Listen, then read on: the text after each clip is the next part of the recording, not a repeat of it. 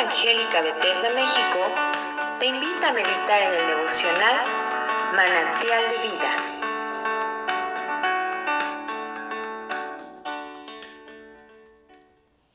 Muy buenos días. En esta mañana te invito a que me acompañes a reflexionar acerca del capítulo 20 del libro del profeta Isaías. Dice así la palabra del Señor. En el año que vino el Tartán a Asdod,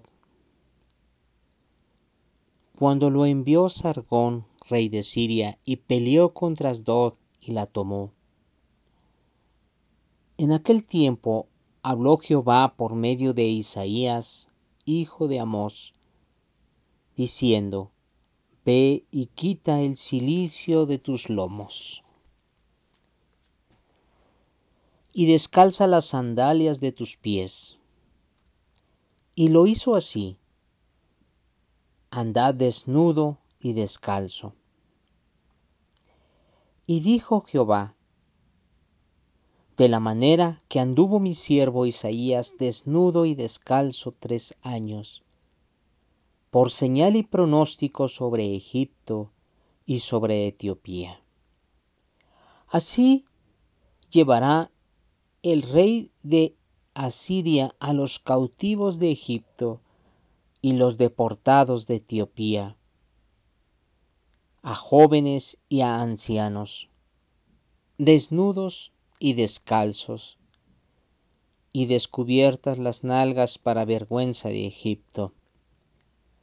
Y se turbarán y avergonzarán de Etiopía su esperanza y de Egipto su gloria. Y dirá en aquel día el morador de esta costa, mirad, ¿qué tal fue nuestra esperanza?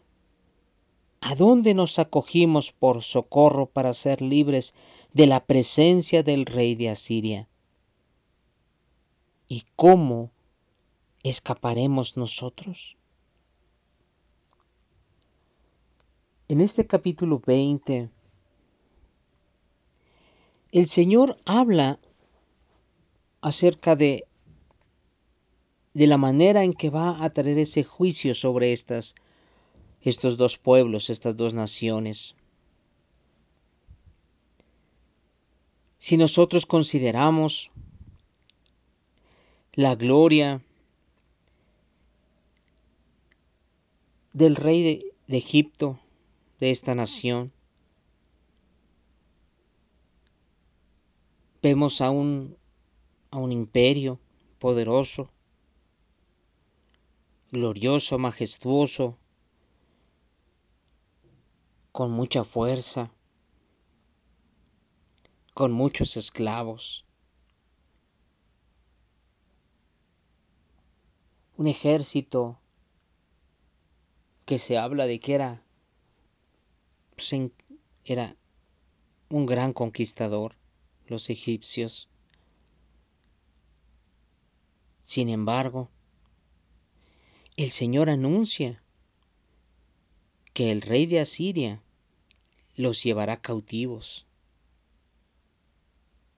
los pondrá como esclavos. Y habla también de esta nación de Etiopía, en donde Etiopía tiende a ser un lugar de esperanza, un lugar en donde podrían refugiarse aquellos que son perseguidos. Sin embargo, sin embargo el Señor dice que se turbará su corazón y avergonzarán de Etiopía, la ciudad donde han puesto su esperanza. Tomará a estas dos naciones y de la manera en que el profeta Isaías se presenta,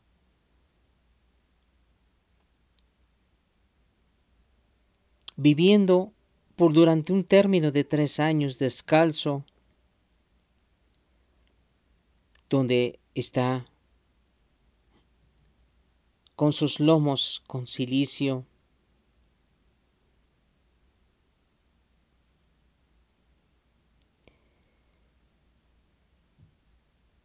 De esa manera, estas dos naciones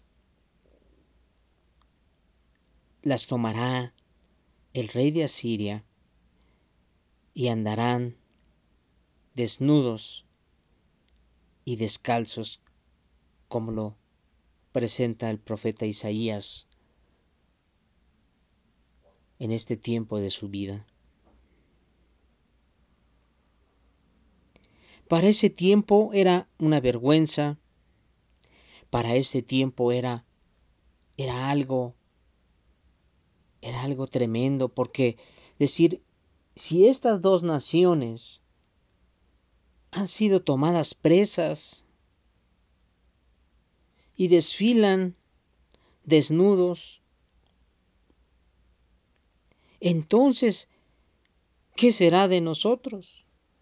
otras naciones pequeñas, otras naciones que, que no tenemos la gloria ni el poderío, ni la majestuosidad, ni el ejército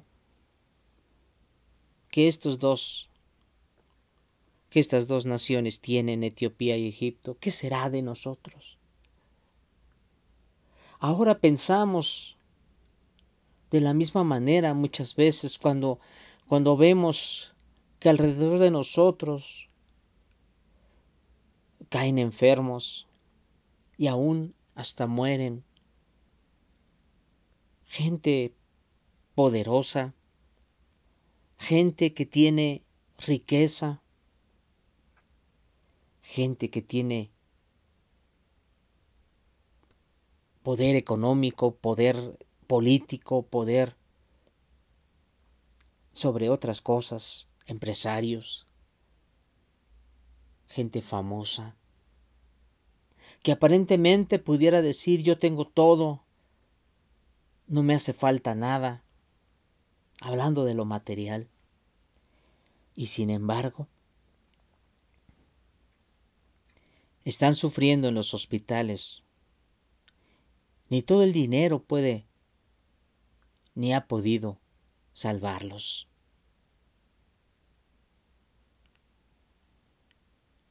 Y tal vez podamos, viendo esto, decir, bueno, ¿y qué será de nosotros? Los que no tenemos. ¿Cuál será nuestro fin? Si no tenemos los medios, los recursos para, para poder hospitalizarnos, atendernos. Si ellos al final han fallecido.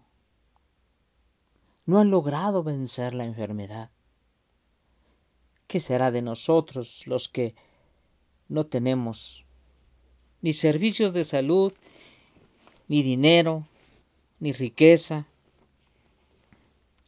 Pero sabes, igual que en este tiempo, que en ese tiempo de Isaías, ahora nuestra única esperanza